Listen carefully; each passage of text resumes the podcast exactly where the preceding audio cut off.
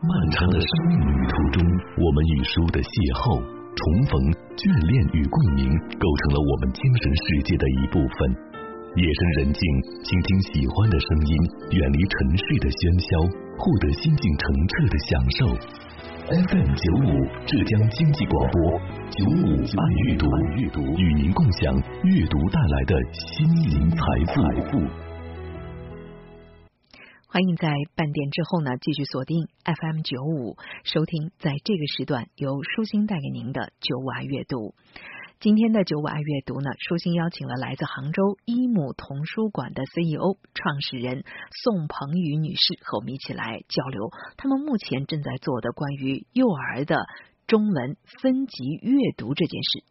呃，那我看到了，就是说，我们目前这个呃宝盒有这么多的这个分级阅读的呃这个不同级别，那它跟我们前些年在看到的，比如说已经有很多的家长，我看到有那种绘本馆哈，就像您刚才在说的那个一般的新手妈妈都在干什么？比如说带了孩子到这些绘本馆里去，那么跟以前的那些绘本的阅读有什么不一样吗？嗯，我想用一句话来讲就是最清楚了啊，就是说最大的区别就是分级阅读呢是孩子读给家长的，嗯，那么而。绘本阅读呢是家长读给孩子的，我想这个就是一个最清晰的一个分野的标签啊。嗯，那么呃这样谈的话，就是绘本阅读的话，我刚才也提到，其实它是帮助孩子去理解真善美的，嗯，其实他去建构世界观，也是去特别好的去做一个亲子沟通的一个工具。但是呢，就是说，嗯，它是比较强调人文性和艺术性，尤其现在很多，比如说绘本都是从西方的这样的一些版权翻译过来的，嗯，所以说呢，嗯，它本身这个不是。用来做语言启蒙的，所以说呢，呃。我们也曾经尝试过，能不能拿绘本给孩子做语言启蒙？我们做了一些这样的分级的工作，但是你会发现，虽然说有的书它字很少，但可能这个字它不适合放在前面来学。比如说什么 A U 或者一些动物的名字，其实很很复杂。那么或者是啊，这个字虽然很少，甚至没有字，但是那个画面的理解难度是很高的。它并不是适合幼儿阶段去去深刻的理解这个画面。所以说，我们发现。呢，就是你要想做这个阅读启蒙，就得用阅读的方式，阅读这个语言启蒙的视角去做，那么是没有办法偷懒的。然后呢，嗯，实际上呢，其实啊，呃，我们。嗯，在看到这个西方，比如说这个各个国家的做的这个绘本，我们在引进的时候呢，我们只引进了人家整个两条腿里面的一条腿，因为就是整个在呃国外的这个童书世界里面，它有一类就是属于这种亲子绘本，还有一类呢就是自己读的，所谓的 learn for read，就是这些书就是用来学习阅读的。那么这是一个非常大的一个品类，有的是那种系统的几上百本的这种分级阅读，也有的可能是。几十本的小书，但是它都是为了让孩子去学习阅读的。而这个大的品类的话，我们引进的是不多的。所以说，为什么呢？因为这些书，呃，编辑们也知道，其实你翻译过来了之后，并不适合中文。所以说，嗯，像这种真正中文的分级阅读，只能靠我们中国人自己来做。我看到你们现在这个工作做的的确是非常的细哈，因为从前面在讲到的不同的这个年龄阶段的孩子，就是我觉得人和人之间的交流是很容易存在这样的一个问题。就我认为我懂的，我讲给你听，你就应该懂了。我想这也是很多的爸爸妈妈在教孩子的过程当中是。我都跟你讲了多少遍了，你怎么还不理解？但实际上，每个人的这种在不同的阶段的认知的能力，确实是非常的不一样的。所以，这也是我在翻到你们的这个分级阅读的图书的时候，特别能够感受到的一点是，呃，在。最初的那个第一集当中，逐渐逐渐的过渡到第四集的时候，从他的这个词汇的量到对那个图形的那种认知，它都是非常循序渐进的一个阶梯式的这个过程。其实我当时在翻书的时候，呃，我有这样的一个假想，哎呀，如果。时光还能够倒流，如果能够倒回到说，哎，我的孩子很小的时候，我也有这样的一套工具，能够来这个善加利用的话，恐怕今天可能孩子对于纸质图书的这种阅读的能力，恐怕真的是完全不一样的。所以我也很好奇，就是当你们现在在做这个阅读绘本的过程当中，那么多的呃，你的作者了。那你是怎么来筛选的呢？从做这个图画和做这个语言的文字，他们要具备一个什么样的标准才能够达到？刚才你看我们讲到了这么多非常细致的要求呢？对，其实我们在做这个书的过程中的话呢，呃，一定要就是说做到就是符合这个儿童的认知发展规律。嗯，就是说像您刚才提到的，小孩子在从这个呃幼儿阶幼儿园到小学的过程中，您提到了一个特别特别本质和深。层次的一个跨越，嗯，那么其实很多家长是懵懂不认没有认知到的，就是孩子从读图变成从文字里面学习信息、获取信息，嗯，那么这是一个非常突然的一个转变。那么如果说你没有给他一个铺垫，甚至于说你过于在意图读图这个能力的不断的强化，就把他扔到小学去了，他就会感觉到一种不适应。嗯，那么所以说呢，就是分级阅读的作用是什么？你会发现，包括我们的益母宝盒在内的以及其他。它的这种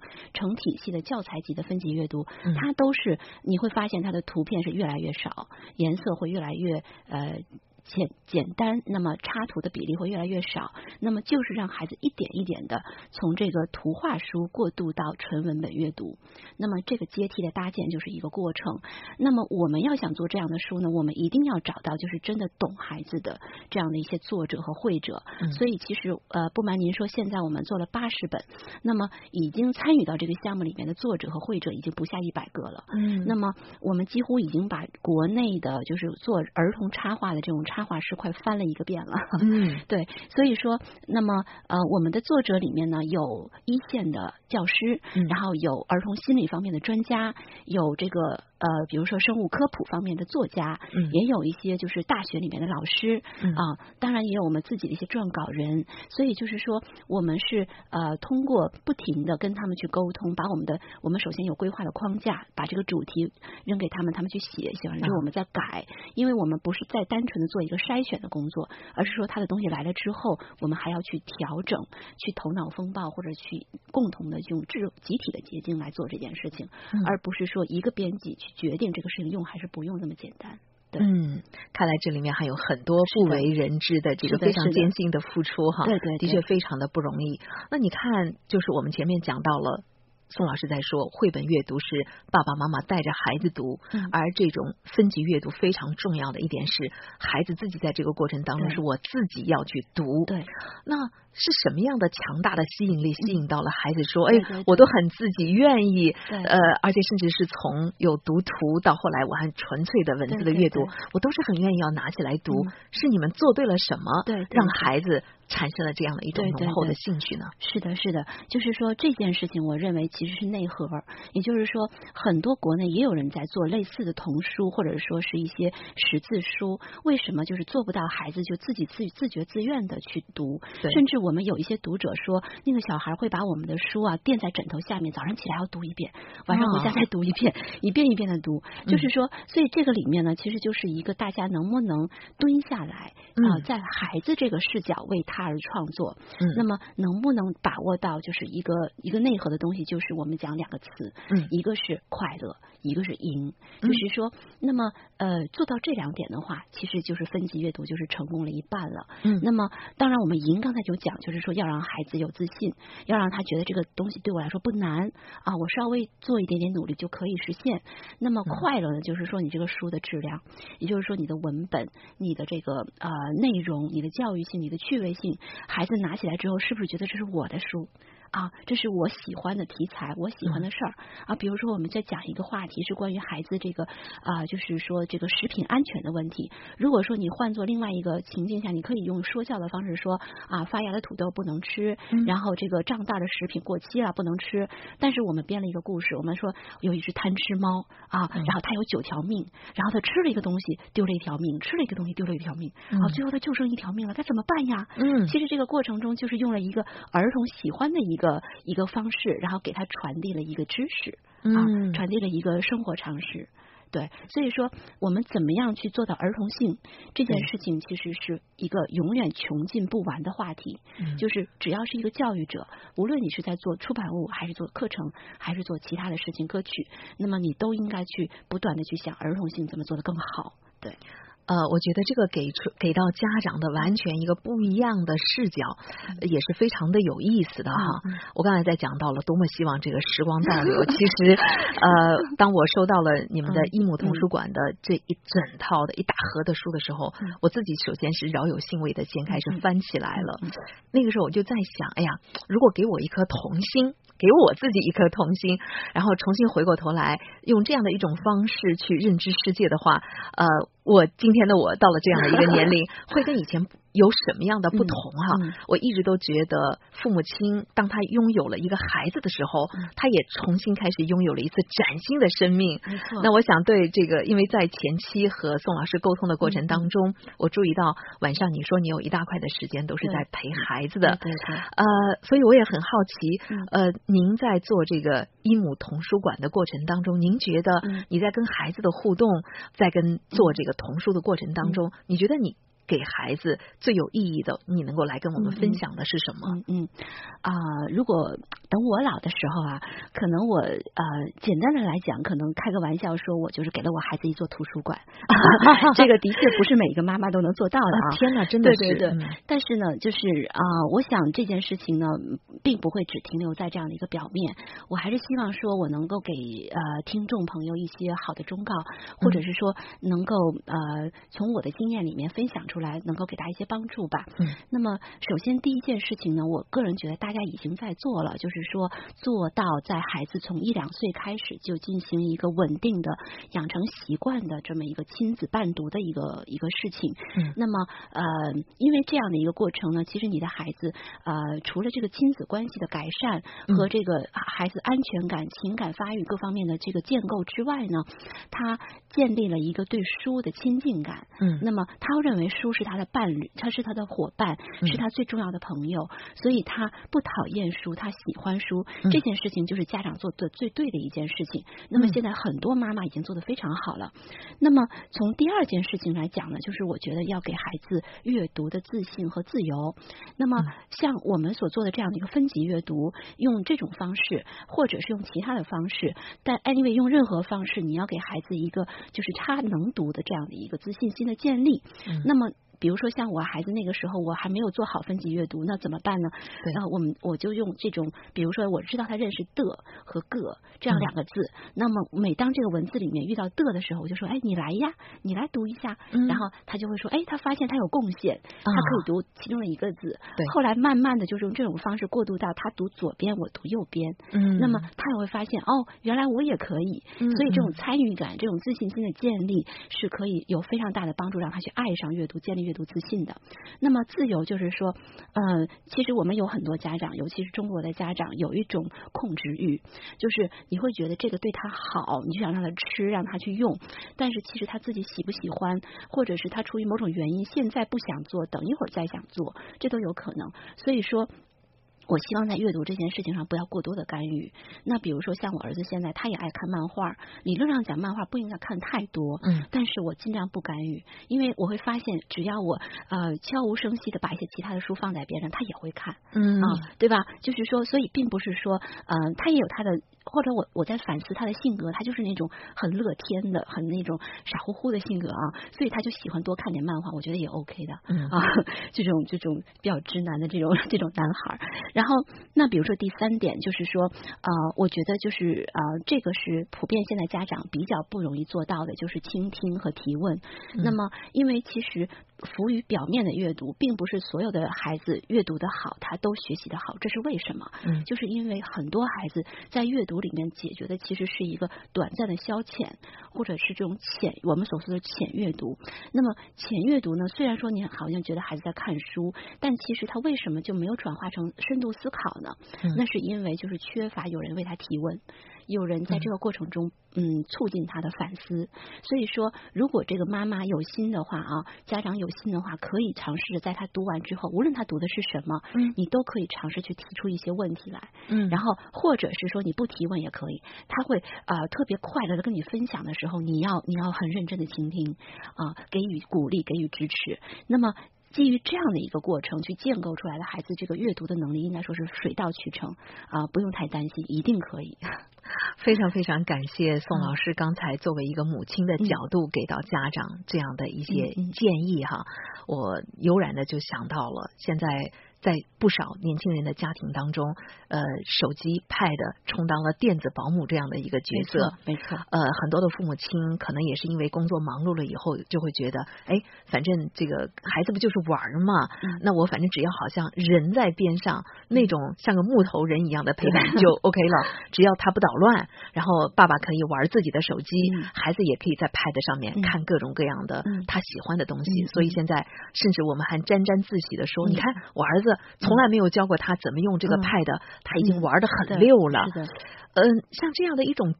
我可以说是有点不太负责任的这种陪伴，实际上也是很需要呃，不管是媒体还是像今天我们有机会采访到宋老师的时候，在讲到类似像有分级阅读这样的一个工具，能够给我们带来有效陪伴的一个非常棒的工具，我觉得是值得现在有很多的新手的家长要善加利用的。是的，是的，这也是为什么那天在办公室里哈，有同事的小孩刚。好，差不多是两岁多，两周岁多这样。他一看到，随手翻了一下，他立刻就说：“舒心姐，你赶紧帮我问一下，嗯，怎么买？然后多少钱？”我下面的人就在猜啊，说：“哇，这么多的图书，起码得两三千吧。”然后我那个同事说，对孩子的投资两三千现在不算贵的，是的。然后而且马上就能够认识到说，嗯，孩子很需要，我也很需要这样的一个非常有效的工具来跟孩子进行沟通。没错。所以其实就在这样小小的一点上，我已经看到呃你们的这种。一母同书的中文分级的这个概念，嗯，是会被很多很多的家长接受到，而且愿意在以后跟孩子的这个成长教育的过程当中去利用到的一个很好的工具。所以我觉得你们真的是 做出了很大的贡献的。所以我也很关心说，哎，那对你们这样的一个一母童书馆来讲，你们的近期的目标是什么呢？嗯，是的，就是说，呃。应该说，我们有很多的家长现在经常存在一种焦虑，那么各个阶段都在焦虑。比如说，刚生下来有生下来喂养焦虑，然后进小学有小学的焦虑，那么自己也有生活的焦虑。那么，呃，应该说，就是我们觉得啊，就是在孩子的这样的一个成长过程中，那么我们现在其实很多家长是找不到优秀的教育产品，或者是说他没有自己的一个分辨能力，导致说他会有各种焦虑的。那么，呃，我们觉得，其实说，为什么我们要做一套产品？那么，我们觉得，就是说，尤其是带着出版物的这么一个产品，让孩子完成一个学习的过程。因为这里面，我们认为啊，达成了那么至少两三个方面的一个诉求。第一个诉求呢，就是说，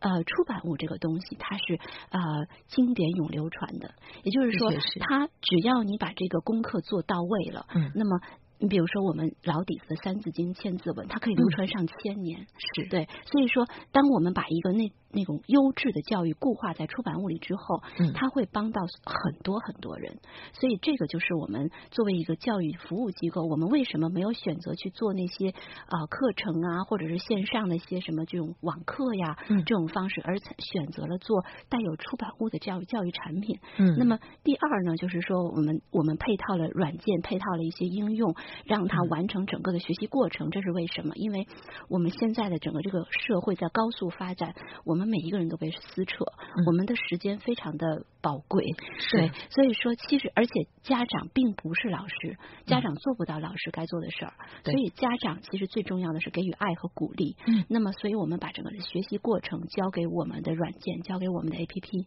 所以说我们把家长给解放出来。那么而且呢，就是要让这件事情有结果。那我们甚至，我们营销团队说。哎，我们能不能就是做一个口号，就是说学不到八百字我们退钱？我说这个慎用慎用，我们这个还是那个先强调我们的理念优先，先去给大家洗脑，去强调理念。但我们的确能做得到给大家结果，也就是说，他会他为什么会我们这个虽然没有什么市场推广的情况下，现在一直开始就是不断的有人返团，不断有人在买啊，也是因为就是说大家的确在这个过程中，家长看到了效果，嗯，对他的焦虑得到了缓解，得到了释放。嗯，所以他会觉得这个东西是好东西。那我们作为这样的一个机构，其实我们今年的任务是蛮重的，因为我们呃，相当于说我们规划二百四十本形成一个完整的系列。啊。那我们二零二零年呢，除了我们已经出版的一到四卷之外，嗯，我们还要做四到八啊，四到呃五到五到十二啊，五到十二后面的若干个系列，我们还要继续出。今年我们至少还要再出八十本，嗯，所以说研发呢，我们要持续的做，但同时呢，一到四卷这个针对的是幼儿园阶段的这个孩子的啊推广和理念的输出，我们也要来做。所以应该说谈目标的话，近期目标主要是要把这些事情做到位。那么应该说谈远期目标的话呢，我们觉得其实是我们给自己挖了一个很大的坑，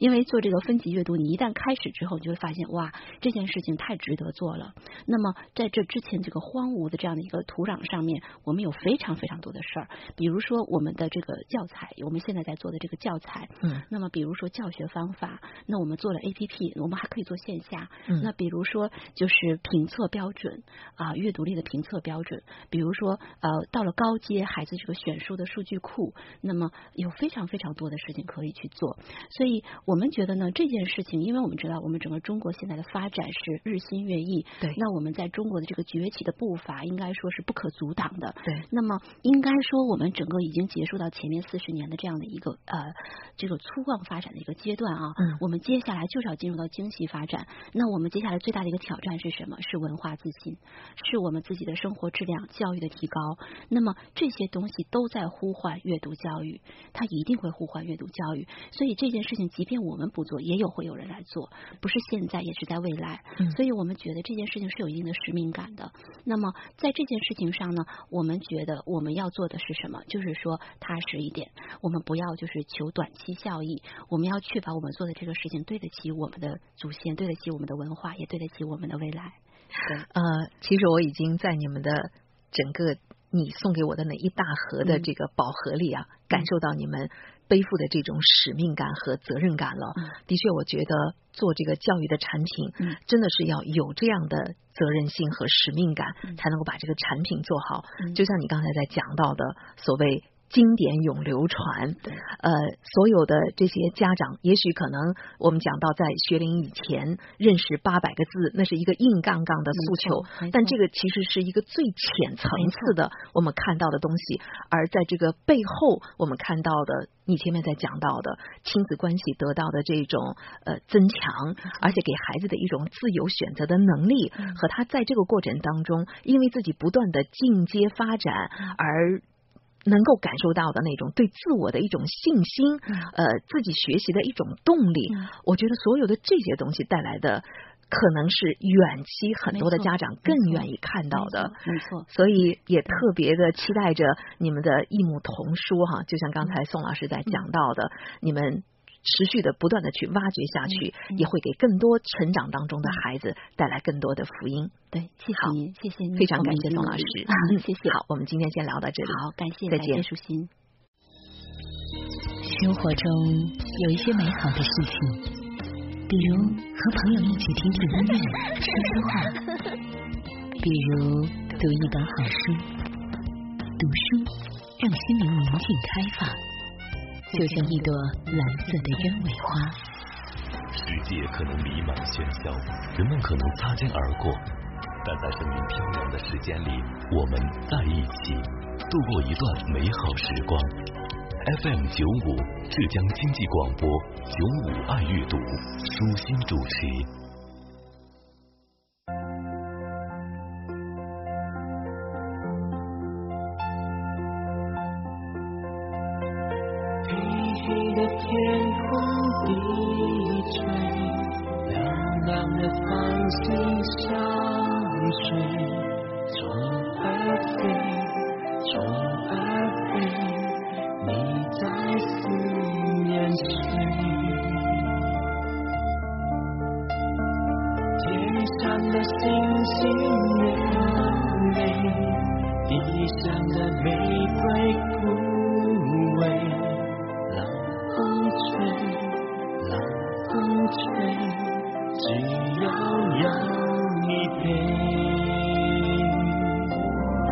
风儿